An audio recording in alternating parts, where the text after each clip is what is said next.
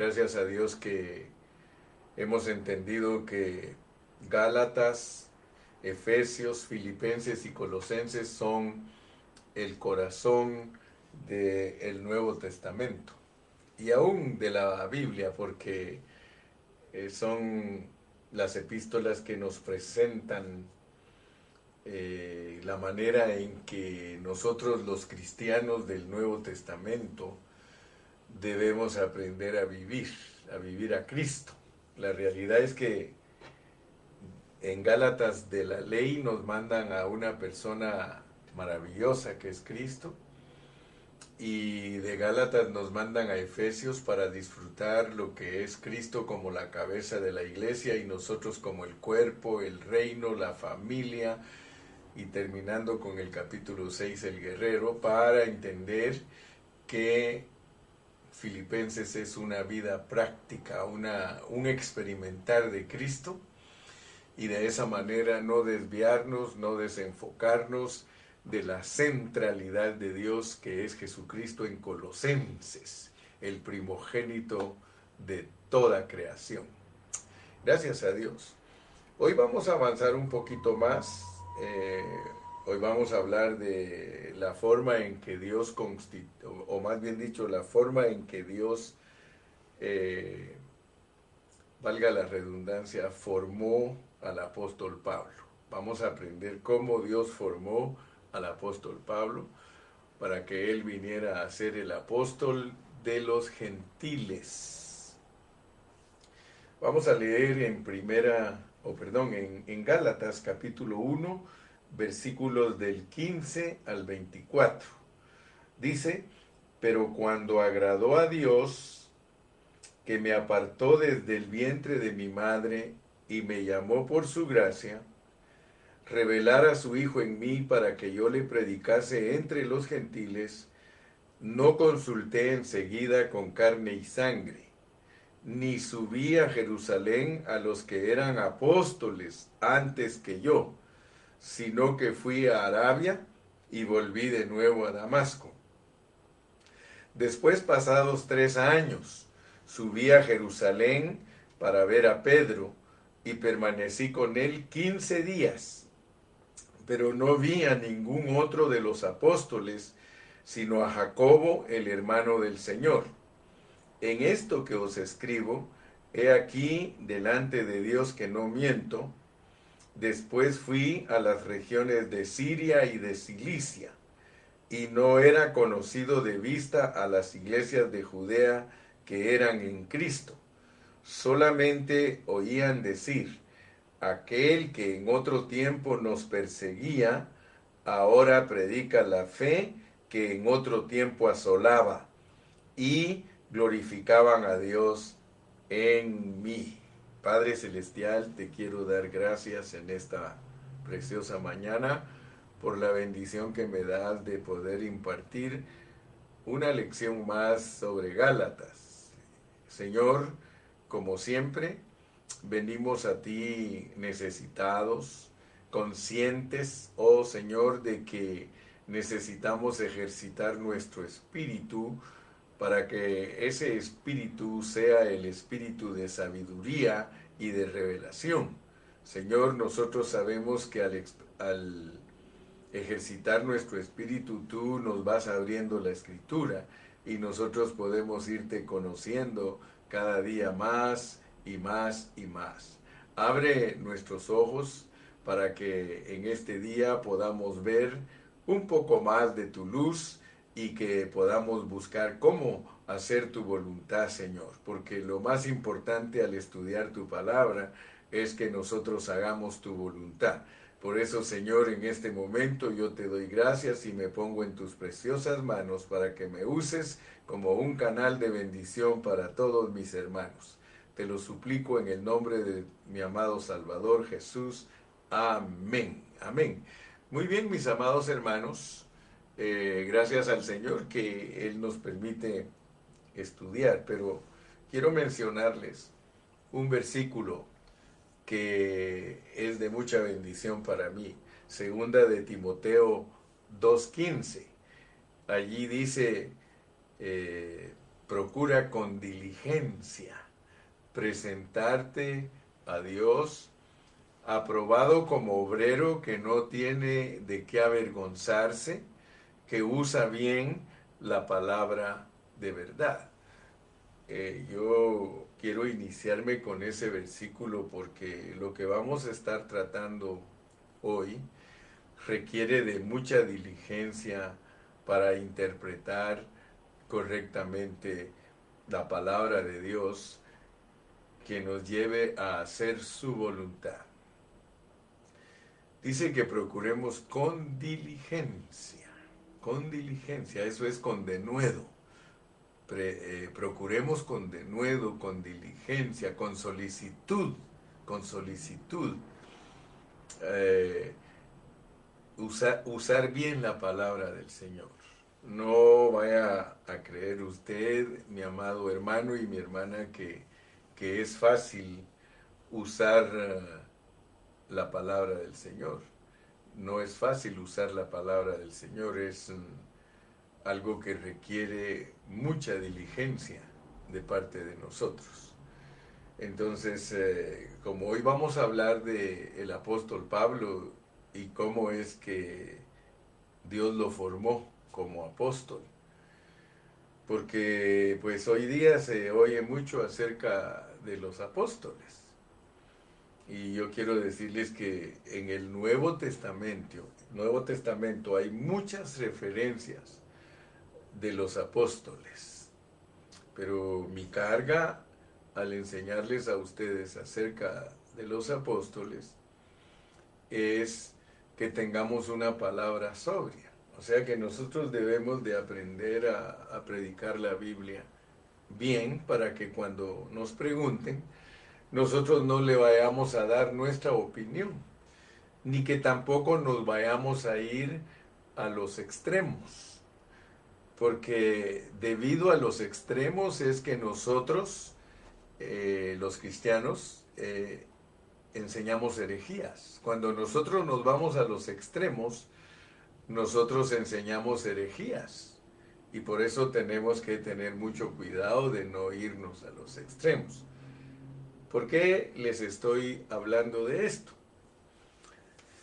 Porque resulta que hay un extremo en el que enseñan que solo los doce apóstoles y que solo el apóstol Pablo son los apóstoles que Dios ha puesto para que enseñen su palabra. Ese es un extremo. El otro extremo es la tradición cristiana la popular, pero que no solamente alcanza a la Iglesia Católica, sino que alcanza a muchos grupos cristianos. Escúcheme bien, estoy hablándole del otro extremo, el extremo en el que se ha llegado a formar jerarquías, o sea que el uso del apostolado en extremo ha formado jerarquías al grado que la Iglesia Católica tiene cardenales, tiene papas, y aún hay hermanos cristianos que han sido afectados que los apóstoles de ellos eh, son jerarcas, o sea que eh, están sobre muchos hermanos eh, reclamando que los reconozcan pues como autoridades. Entonces yo quiero que ustedes se den cuenta que el Nuevo Testamento tiene muchas referencias de los apóstoles, pero hoy las vamos a analizar. Hoy vamos a ver cómo es que funciona el asunto del apostolado en nuestro tiempo, ¿verdad? Porque en el inicio de la iglesia el Señor Jesús escogió a doce, aún uno de ellos lo traicionó, pero eh, fue reemplazado por Matías, ustedes saben, después de su crucifixión y su resurrección, el Señor ganó a Saulo de Tarso, ustedes lo saben, y él vino a ser un apóstol. Ahora, quiero que por favor eh, no nos confundamos porque las enseñanzas tradicionales llegan hasta ahí nada más con 12 apóstoles y Pablo el número 13 y con Matías que fue el que reemplazó a Judas. Así que eh, la tradición se queda solo allí con 12, incluyendo a Judas, 13 con Matías y 14 con Pablo. Pero yo les empecé diciendo a ustedes que el Nuevo Testamento tiene muchas referencias. Entonces nosotros ese tema tenemos que estudiarlo con mucha responsabilidad. Cuando yo estudio la palabra de Dios, siempre me gusta investigar e interpretarla bajo su contexto para que no nos confundamos y que con humildad enseñemos, que sin pretensiones y, sin orgullo nosotros enseñemos la palabra del Señor. ¿verdad? Entonces, quiero que ustedes vean el punto que voy a presentar ahorita, es el primer punto, y es de que eh, las referencias de los apóstoles en el Nuevo Testamento son 99 referencias. Hay 99 pasajes que nos hablan de los apóstoles. Y lo tremendo es que así como habla de los doce, eh, nos habla de Pablo, y así como habla de Pablo, nos habla de Silvano, de Timoteo, de Bernabé. Entonces ahorita no les voy a dar todas las citas bíblicas, pero yo las tengo. O sea que yo tengo las citas bíblicas donde se habla de 25 apóstoles, directamente, directamente, que la Biblia dice que ellos eran apóstoles. Y hay 74 pasajes que hablan de los apóstoles en una forma implicada. Entonces noten pues que hay 99 pasajes que nos hablan de apóstoles, entonces no son solo 12, ni mucho, ni mucho menos solo 13, ni 14, ni 25. Por lo menos hay 99 referencias acerca de los apóstoles. Y por eso es que nosotros no podemos hablar de una manera liviana sobre ese tema. Eh, hay muchos hermanos que hoy día se llaman apóstoles y pues solo es de ver si son verdaderamente apóstoles, porque dice Apocalipsis 2.2, mira como dice a la iglesia de Éfeso, yo conozco tus obras y tu arduo trabajo y paciencia y que no puedes soportar a los malos y has probado a los que se dicen ser apóstoles y no lo son. Fíjate pues. Éfeso es una epístola, eh, perdón, Apocalipsis eh, fue añadido a la Biblia hasta el año 325 después de Cristo, pero ya estaba escrito desde más o menos eh, por allá por el 96, porque Juan estuvo preso por el año 96 en Patmos, en la isla, y él lo escribió, ¿verdad? Entonces, quiere decir que este Apocalipsis es del primer siglo. Y en el primer siglo ya existía el problema de apóstoles mentirosos. Pero tú tienes que leer el contexto para saber ¿por qué se les llamaba mentirosos a esos apóstoles? Si aquí en Apocalipsis dice que probaron a los que se llamaban apóstoles en Éfeso, pero pues Éfeso más o menos como en el 69 es que sucedió lo, lo que nos narran de Éfeso, que perdió su primer amor y todo y Éfeso pues perdió el amor hacia los hermanos, ¿verdad? No tanto hacia Dios, sino que eh, el obrar ya solo lo hacía en el nombre de Dios, pero no, no con amor como cuando empezaron, por eso le dice que por qué no empieza con sus primeras obras, o sea, la manera que cuando empezaron fogosos a, ayudar a los hermanos, porque está hablando del contexto del trabajo, del trabajo y las obras de su obra. Dice, conozco tus obras. Ayer nos explicó muy bonito el hermano Fidel, de pastor de ahí, de Red Bluff, nos explicó bien bonito porque él se ha dedicado a estudiar la Biblia, pero él no se ha conformado en solo saberla así superficialmente, sino que él ha investigado y nos presentó la historia de la iglesia con tanto detalle que a mí me, me gustó mucho. Y eso solo se logra cuando uno investiga.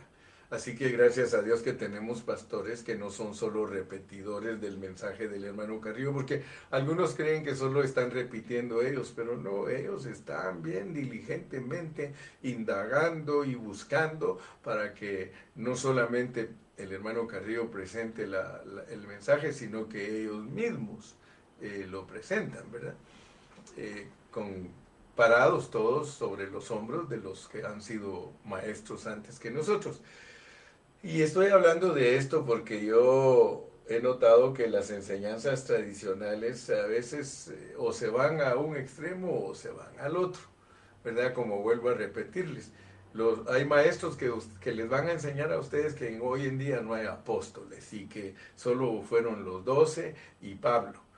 Y, el problema es de que hay 25 referencias de otros apóstoles con nombre, a todos los identifica con nombre. Entonces, ese es un extremo decir que solo los 12 y Pablo eran y lo descartamos, totalmente lo descartamos porque tenemos que aprender a predicar la Biblia bajo su contexto y diligentemente para ser aprobados. ¿verdad? Yo he oído hermanos que tienen mucha reputación predicando la Biblia, pero están en ese extremo yo he oído predicadores, doctor fulano de tal, y dice, no hay apóstoles en nuestro tiempo, solo hubieron doce y esto y esto, y se ponen a, e ignoran las 25 referencias que hay de otros apóstoles con su nombre, con su nombre.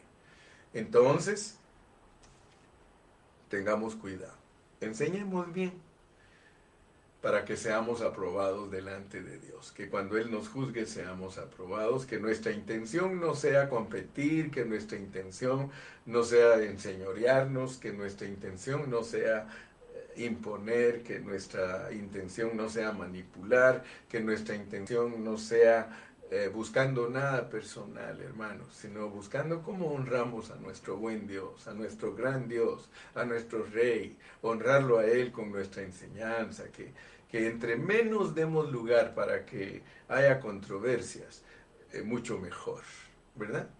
Ya si alguien no nos entiende, no nos preocupemos, nosotros sabemos lo que somos y Dios sabe lo que somos y queremos agradarle con todo nuestro corazón.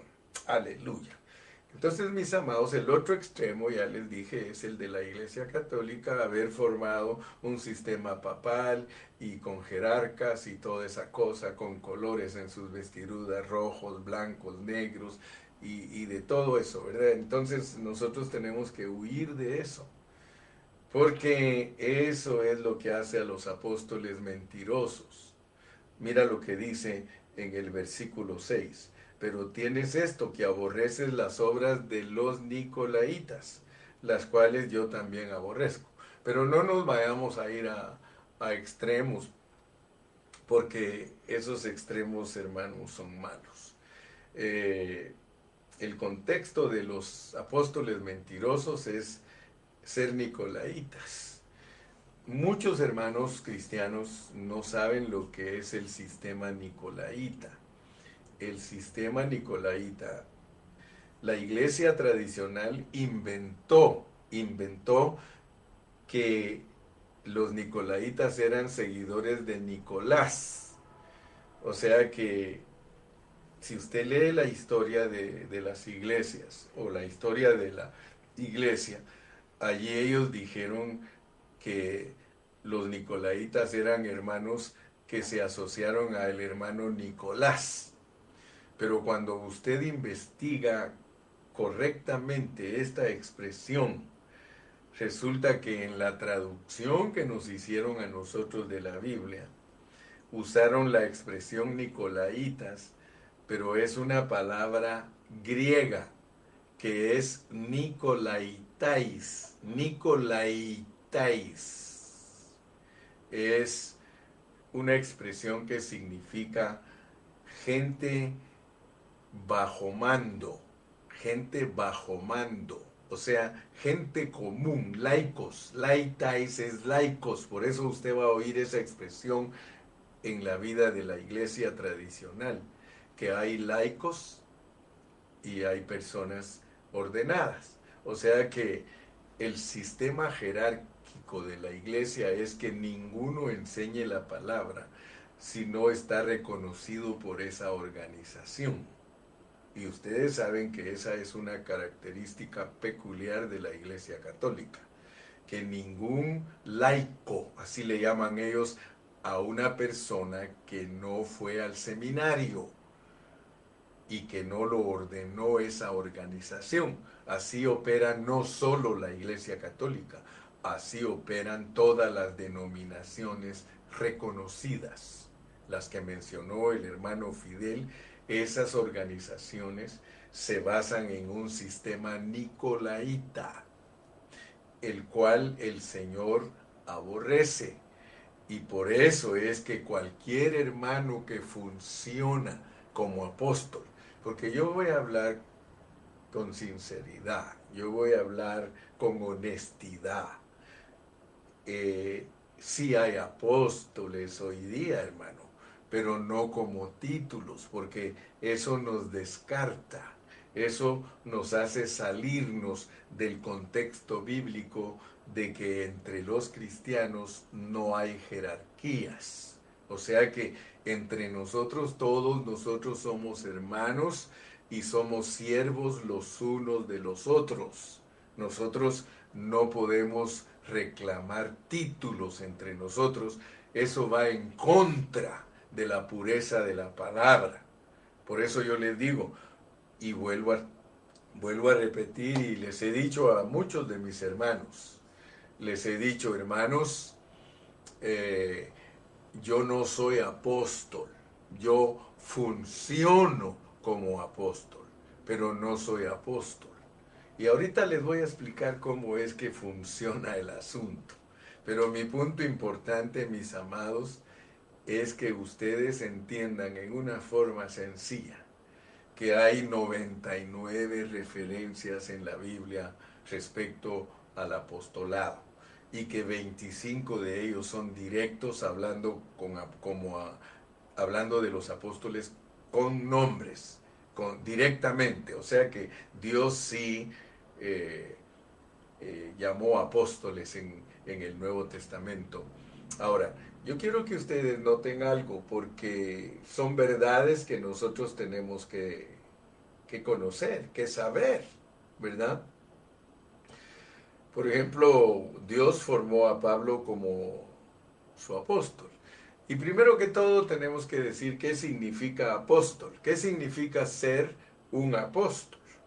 Naturalmente que ser un apóstol significa ser un enviado de Dios, ser un enviado de Dios.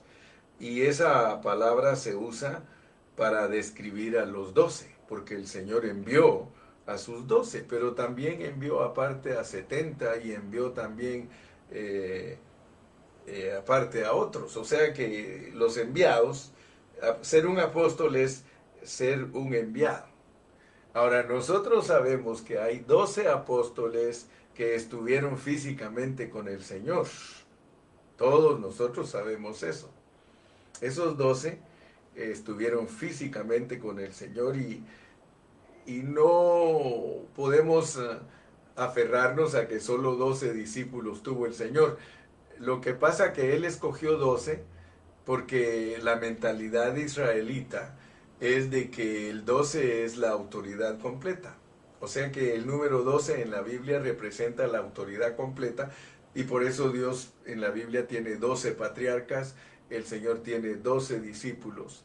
Entonces el número 12 no es tan eh, propiamente una cantidad, sino que es algo simbólico. O sea que el apostolado es la autoridad de Dios, me explico, ¿verdad? Entonces, eh, Pablo, aún él fue ganado por el Señor cuando el Señor ya estaba resucitado. El Señor se lo ganó a Pablo como un apóstol y quiero decirles que esto sí es bien importante, que nosotros lo entendamos tanto los doce, los doce discípulos, los doce apóstoles, como Pablo, ellos son únicos. Escúchame bien, escúchame bien, ellos son únicos.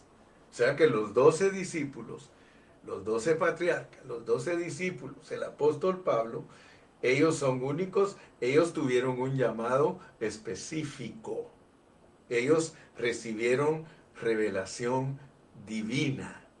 Ellos escribieron lo que en la Biblia tú lo puedes identificar como la enseñanza de los apóstoles. ¿Ok? Hay enseñanza de los apóstoles. O sea que esos doce, aún Judas, si tú lees la historia, escribió un nuevo, escribió un, un evangelio. O sea, yo quiero que distingas bien, bien, que veas la diferencia. Porque esos doce estuvieron físicamente con el Señor, es decir, que lo vieron, lo tocaron, caminaron con él tres años y medio, lo vieron en cuando fue crucificado y cuando el Señor resucitó se sopló en ellos, o sea que ellos son únicos, hermano, ellos son específicos, no, no, no nos podemos comparar nosotros con ellos. Ahora, Vas a, te voy a explicar bien, te voy a explicar bien, no te preocupes. Eh, luego tenemos a Pablo, que Cristo ya resucitado, se le apareció. Pablo lo vio como una gran luz y le dijo, ¿quién eres, Señor? Porque le habló. Entonces, y además de eso, Pablo escribió 14 epístolas. Ahora, los hermanos que se llaman apóstoles, hoy día ellos tienen que saber esa diferencia. Ellos tienen que saber que ellos no son apóstoles de la categoría de los doce ni de, ni de la categoría de Pablo. Por eso cuando alguien me, dijo, me dice a mí, solo quiero corregirle, ¿verdad? ¿Usted es el apóstol Pablo de este tiempo? No. Ahorita les voy a explicar qué soy de Pablo y entonces me van a entender más. Yo le doy gracias a mi Señor que me mantiene estudiando la palabra. Hablando estrictamente, no hay ninguno como ellos, no hay ninguno como los doce, ni ninguno como Pablo, como su apostolado, su apostolado, ¿ok? Entonces, nosotros nos podemos referir a los apóstoles en otros dos sentidos. Escúchenme bien, nosotros sí nos podemos, sí nos podemos, eh, nos podemos referir a la palabra apóstol en otros dos sentidos. Como los apóstoles del Nuevo Testamento, escúchenme bien, o sea que en el Nuevo Testamento, como ya vimos que hay 25 apóstoles y 74 por otro lado, ellos son personas que predican el Evangelio, que hablan la verdad y que establecen iglesias. Escúchenme bien. Podemos en principio decir que ellos funcionan en naturaleza como los doce y como Pablo. O sea, sí funcionamos en la naturaleza de ellos. Y todavía hay un tercer sentido para hablar de nosotros como apóstoles. Porque mire, hay hermanos, y usted debe de saberlo, hay hermanos que abren iglesias, que fundan iglesias. Ellos funcionan como apóstoles. Ahora, deben de ser probados, porque si los hallamos mentirosos, ellos se autodenominan apóstoles para tener señorío sobre los hermanos. Ahora, pero por favor, porque yo he oído hermanitos que conocen mucho de la Biblia, pero ellos no entienden esto que estamos hablando. Ellos lo tienen desbalanceado. Yo no quiero tenerlo desbalanceado si un hermano abre muchas congregaciones, regula a las, congregaciones con doctrina, les enseña porque es un hombre don, o sea que tiene, eh, está dotado, pero ahorita les voy a hablar porque eso tiene que ver con la constitución. Y él mismo constituyó a unos apóstoles, profetas, evangelistas, pastores y maestros, y ahorita te voy a hablar lo que es la constitución. Porque si no entiendes la diferencia entre el llamado y la constitución, entonces no vas a poder explicarlo como está en la Biblia. En la Biblia los apóstoles de hoy día están constituidos. Me explico, ¿verdad? Gloria a Dios, hermano. Mientras que los doce y Pablo fueron llamados. Mira cómo, cómo dice, eh, si tú lees eh, aquí, vas a darte cuenta que Pablo eh, en Timoteo, vamos a primera de Timoteo, primera de Timoteo y, veamos a, a Pablito hablándonos cómo funciona ese asunto.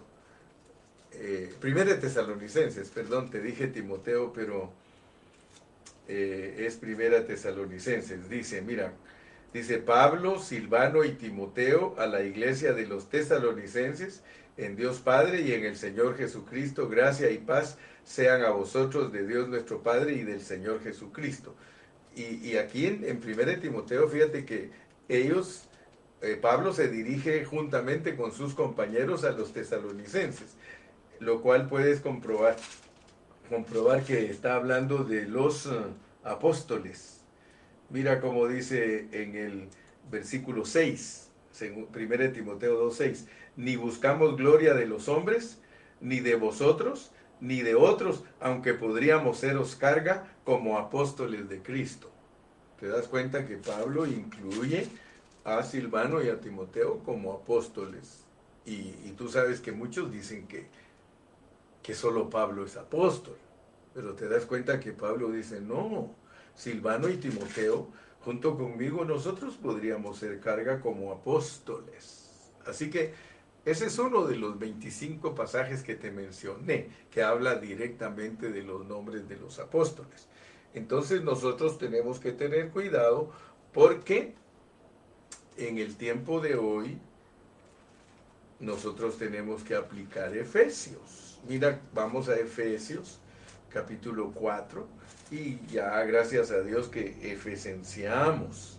Y en Efesios 4:11 dice, y él mismo constituyó a unos apóstoles, a otros profetas, a otros evangelistas, a otros pastores y maestros. Para que tú quedes bien tranquilo, hermano y que sepas que hoy en día sí hay función de apóstoles. Porque Efesios 4 nos dice que los apóstoles de hoy día son coyunturas. Mira cómo dice el versículo 16, de quien todo el cuerpo, bien concertado y unido entre sí por todas las coyunturas que se ayudan mutuamente, según la actividad propia de cada miembro, recibe su crecimiento para ir edificándose en amor. O sea que la iglesia, para ser edificada, tiene que tener dones. Por eso dice en el 4, en el 4, 8, por lo cual dice, subiendo a lo alto, llevó cautiva la cautividad, pero nota que dice que constituyó. Si tú estudias la palabra constituir, constituir, porque eso es clave para que tú entiendas una diaconisa. Este, esto es para que tú entiendas que la palabra constituir significa ser parte de un todo, ser parte de un todo. Te lo voy a mostrar por medio de la Biblia, porque esa palabra es bíblica. Mira cómo dice Romanos 5.19 para entender la palabra constituir. Romanos 5.19 dice, porque así como por la desobediencia, fíjate, porque así como por la desobediencia de un hombre, los muchos fueron constituidos pecadores. En la Biblia Constituir significa hacerlo parte de algo. ¿Quién pecó? Fue Adán. Ahora, si nosotros decimos que solo Adán es pecador, estamos contradiciendo la Biblia porque la Biblia dice que por el pecado de Adán todos fuimos constituidos pecadores. Entonces en la Biblia constituir algo es hacerlo parte de algo. Nosotros nos constituimos pecadores porque somos de Adán, somos descendientes de Adán, nacimos de Adán, entonces nosotros nos constituimos de su pecado. Otra ilustración, la semana está constituida de siete días. Si tú le quitas el día sábado a la semana, o le quitas el lunes, o le quitas el martes, entonces esa semana no está constituida, porque la constitución de la semana es siete días. Entonces, cuando algo está constituido, estamos hablando de un todo, de algo completo. Por ejemplo, tú nos has oído hablar de la constitución del reino, Mateo 5, 6 y 7. Esa es la constitución del reino. Si nosotros queremos estar constituidos del reino, nosotros tenemos que vivir Mateo 5, 6 y 7 de otra manera. Nosotros no somos perfectos, no estamos constituidos del reino.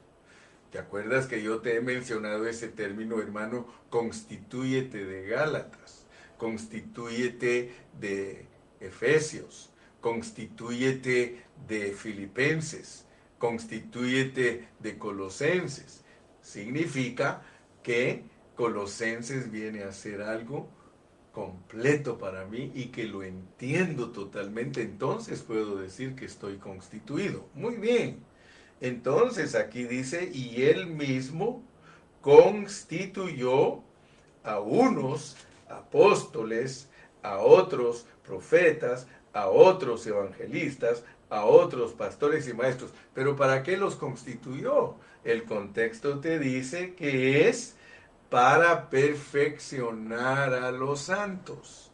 Y el contexto te dice que esos esas funciones, porque aquí te está hablando de un cuerpo y el cuerpo funciona, mira, el cuerpo funciona. El problema de nosotros al decir que somos apóstoles en este tiempo es que podemos ser hallados mentirosos. ¿Por qué? Porque si estamos usando nuestro título para el sistema nicolaíta, ahí ya perdimos. yo al enseñarte la constitución, es que te están haciendo parte de los doce y te están haciendo parte de Pablo.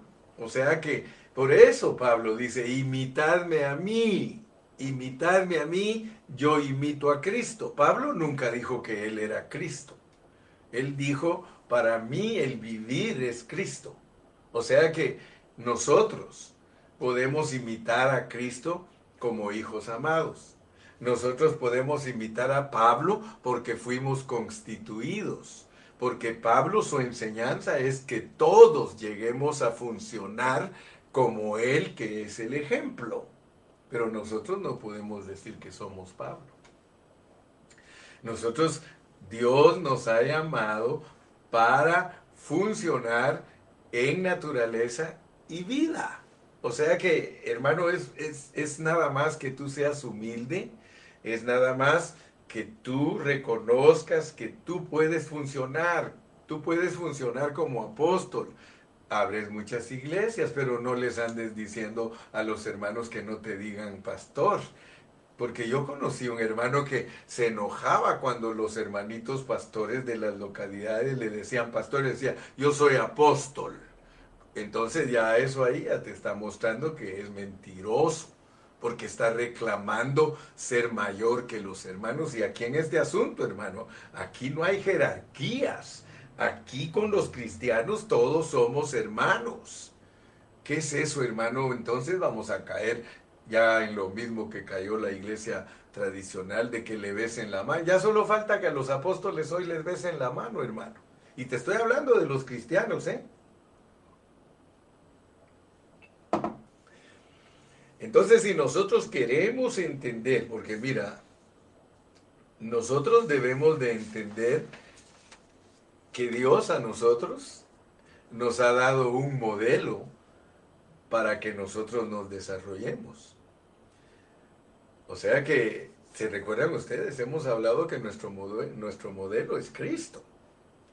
Ahora, de apostolado, nuestro modelo es Pablo. O sea que Pablo vivió a Cristo.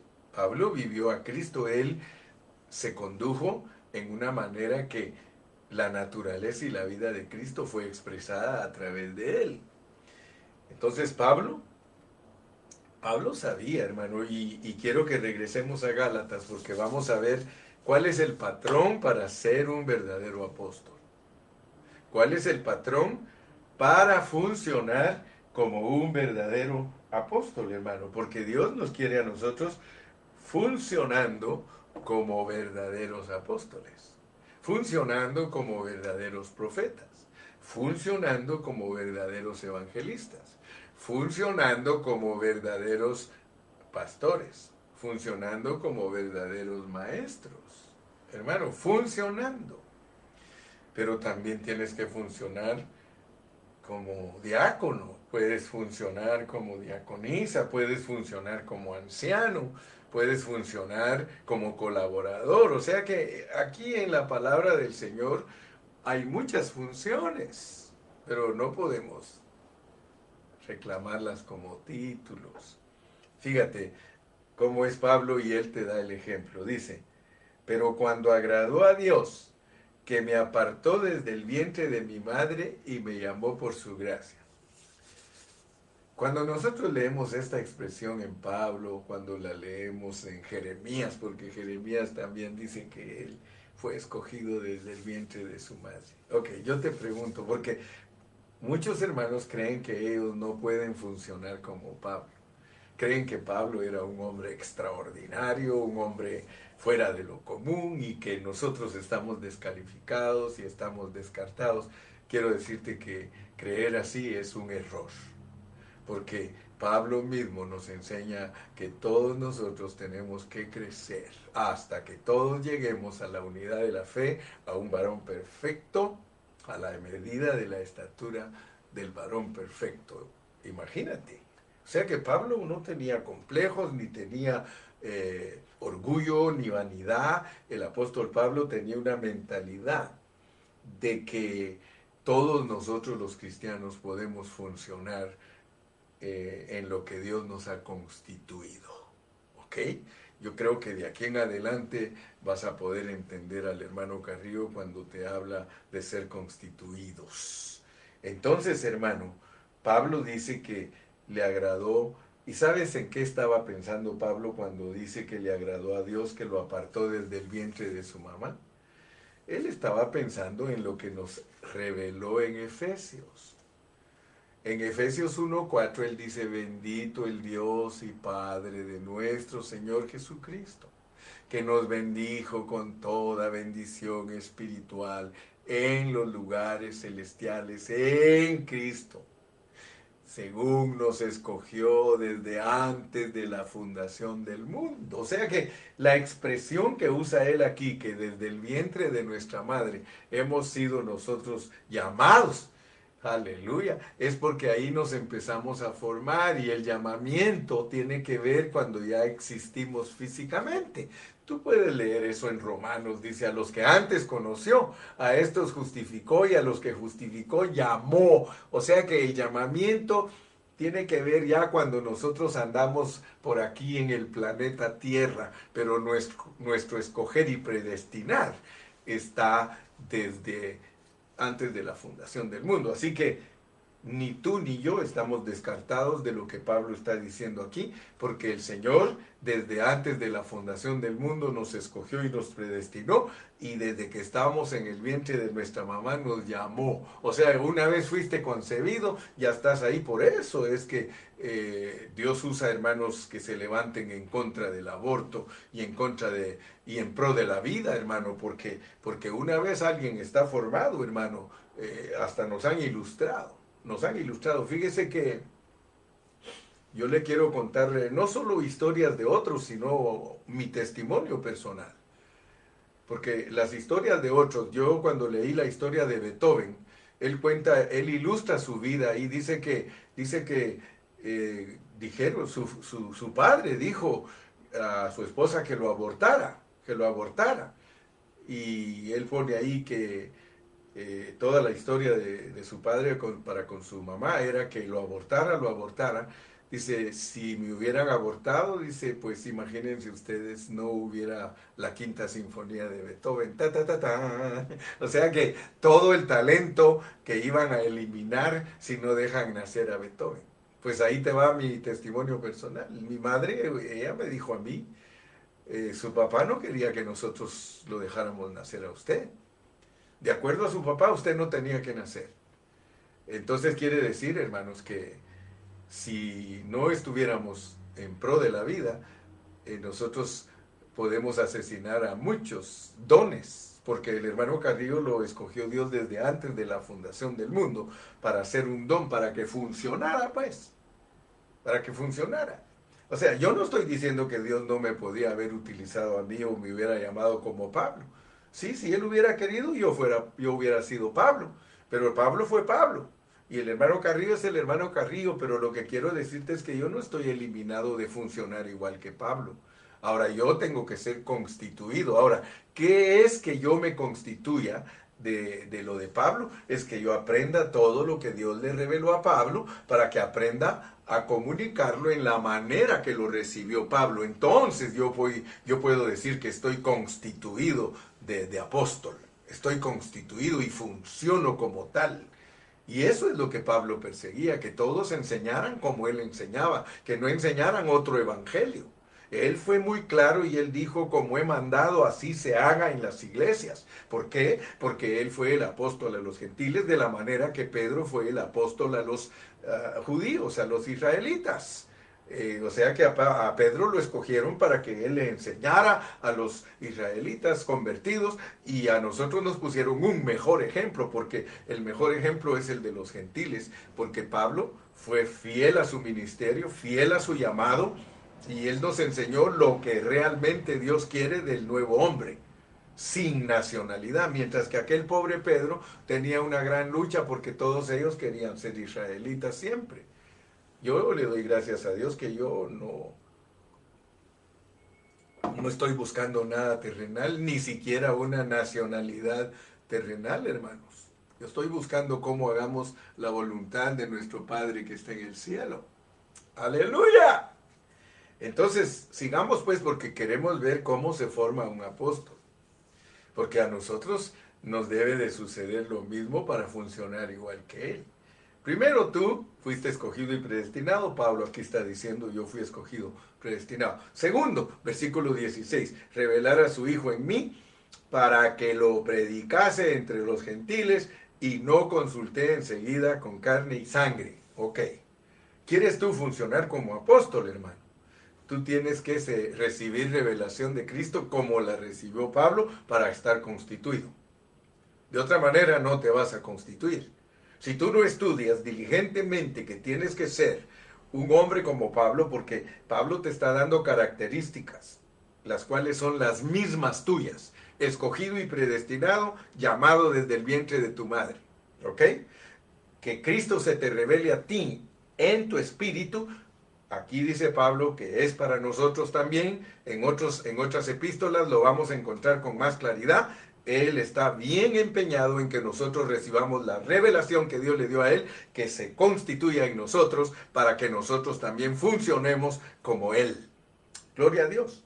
Dice el 17, ni subí a Jerusalén a los que eran apóstoles antes que yo, sino que fui a Arabia y volví de nuevo a Damasco. Por eso te digo, en la parte peculiar de, de Pablo es que él se fue a Arabia para tener tratos con Dios y Dios le reveló directamente. Eso lo hace a él único, pero solamente en su apostolado, para que nosotros nos constituyamos de ese apostolado y funcionemos como él, porque él sí lo tiene como título, él sí es apóstol con título, porque a él le reveló Dios divinamente la palabra.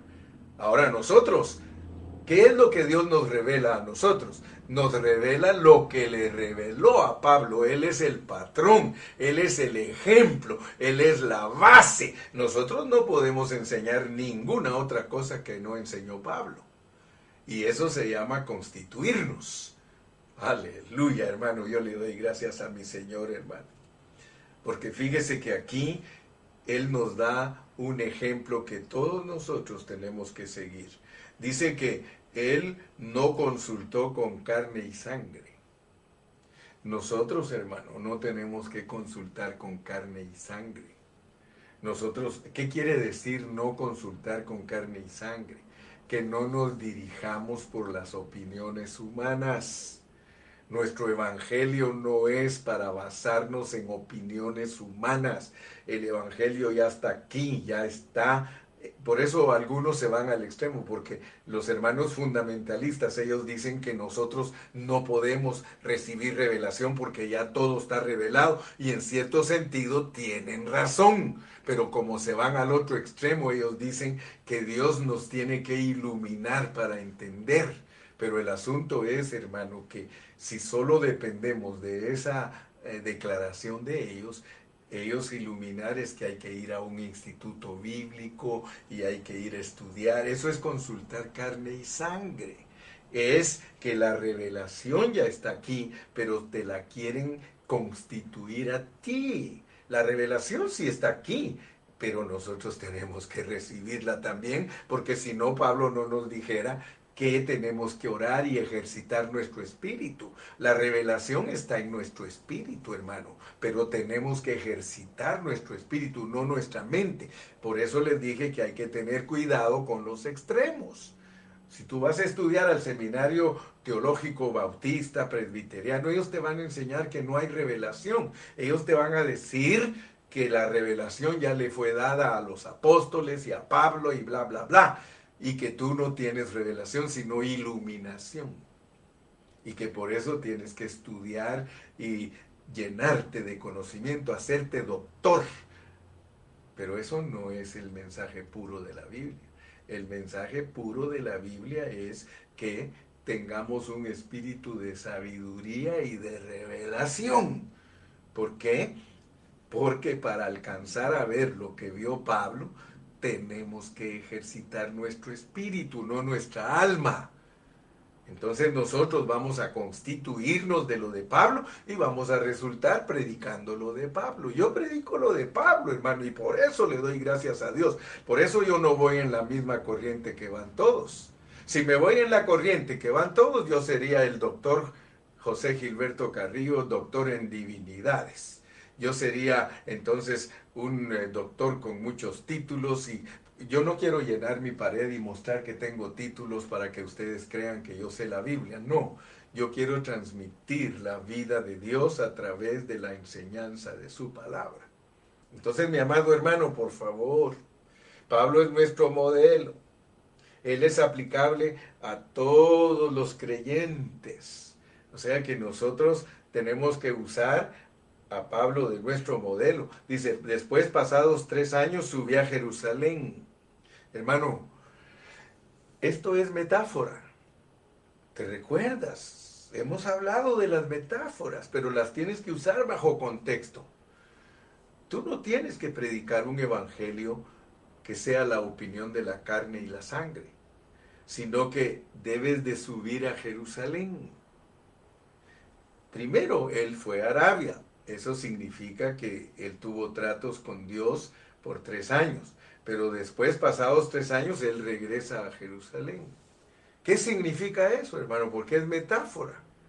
Significa que todo lo que Dios trata contigo, con tu espíritu, tú tienes que compararlo con la con el cuerpo de Cristo, la iglesia. Jerusalén es, aquí es una metáfora de la iglesia. Tú recuerdas que cuando los apóstoles tenían problemas, ellos viajaban a Jerusalén, hacían un concilio, se ponían de acuerdo. ¿Por qué? Porque esa es una metáfora, esa es una parábola para entender que nosotros no somos ministros sueltos. Te dije que constituir es ser parte del todo y el parte del todo es el contexto del cuerpo de Cristo. La constitución de apóstoles, profetas, evangelistas, pastores y maestros está bajo el contexto del cuerpo de Cristo, lo cual significa que nosotros no podemos predicar un mensaje que es producto de carne y sangre.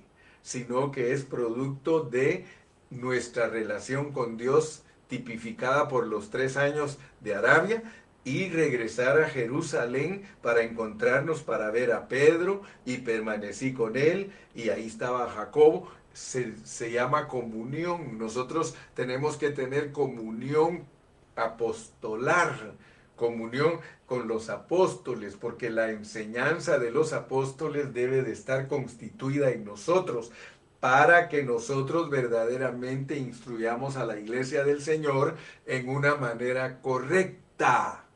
Si el hermano Carrillo predicara lo que le da la gana, porque algunos creen que yo predico lo que me da la gana, no señor. Yo estoy parado sobre los hombros y por eso cuando empecé a predicar las epístolas les dije que mi mensaje está basado en hombres que funcionaron antes que yo. Pero yo no escogí hombres que funcionaron antes que yo de acuerdo a la opinión de carne y sangre. Yo no busqué a esos hombres. Yo busqué a los hermanos que yo sabía que tenían la vida de Dios y que estaban entendiendo el propósito divino y yo me vine a parar sobre los hombros de ellos. Ahora yo estoy parado sobre hombros de hermanos que predicaron el Evangelio en una forma correcta. Yo no predico lo que yo quiero, hermano. Nunca vayas a creer que yo te estoy predicando mis opiniones. No. Yo estoy basado en que me debo de constituir en todo lo del apóstol Pablo, en todo lo de los doce discípulos, los doce apóstoles porque ellos fueron los que Dios usó para que escribieran lo que nosotros tenemos que predicar. Allí en Mateo al final dice, por tanto, id y haced discípulos a todas las naciones, bautizándoles en el nombre del Padre, del Hijo y del Espíritu. La enseñanza de parte de nuestro Señor Jesucristo es sumergir a la gente en la enseñanza del Padre, sumergir a la gente en la enseñanza del Hijo, sumergir a la gente en la enseñanza del Espíritu, sumergir a la gente en la enseñanza de lo que es la iglesia. ¿Por qué? Porque solo el Dios triuno es la verdad que debe de conocer el mundo entero, porque el Dios triuno procesado produce la iglesia. Aleluya. Hermano, yo en esta mañana te digo con todo mi corazón, no te vayas a extremos. Aprende a usar la palabra con diligencia. Procura con diligencia presentarte a Dios aprobado, como obrero que no tiene de qué avergonzarse, que usa bien la palabra de verdad. Hermano, me gustó tanto el mensaje de ayer del hermano Fidel de que nuestro trabajo no está buscando la millonada. El hermano nos presentó el arduo trabajo de por lo menos siete denominaciones que han trabajado arduamente en el mundo entero para que el mundo conozca a Cristo. Pero yo no estoy por la millonada, hermano, porque la millonada descarta a, los miles. Y yo quiero decirte que en la Biblia los vencedores no son millones, en la Biblia los vencedores están representados simbólicamente por miles, 144 mil. Cuando te habla de los vencedores te habla de miles, pero cuando te habla de cristianos te está hablando de millones. O sea que el trabajo de las denominaciones no, no ha sido en vano. El trabajo de las denominaciones de arduamente ganar almas para Cristo, hermano, es algo admirable porque han traído millones al conocimiento de Cristo, pero no han perfeccionado a los santos. O sea que las denominaciones no han sido utilizadas por Dios para perfeccionar a los santos.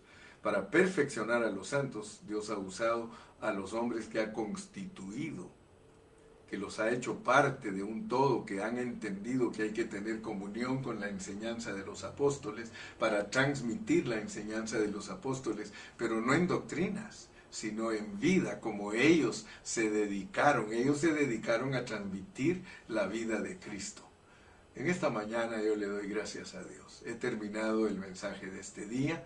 Te espero haber eh, transmitido eh, algo para ti, que tu espíritu se inquiete y que seas ejercitado. Padre Celestial, Yo te doy gracias en esta mañana por la bendición que me diste de entregar el mensaje, de cómo se forma un apóstol. Cómo se forma un apóstol, así como formaste a Pablo, también nos quieres formar a nosotros. A él se lo diste como título, como llamado, a nosotros nos lo ha dado como constitución, porque nosotros hemos sido llamados a constituirnos de toda la enseñanza de Cristo a través de los doce apóstoles y a través de Pablo.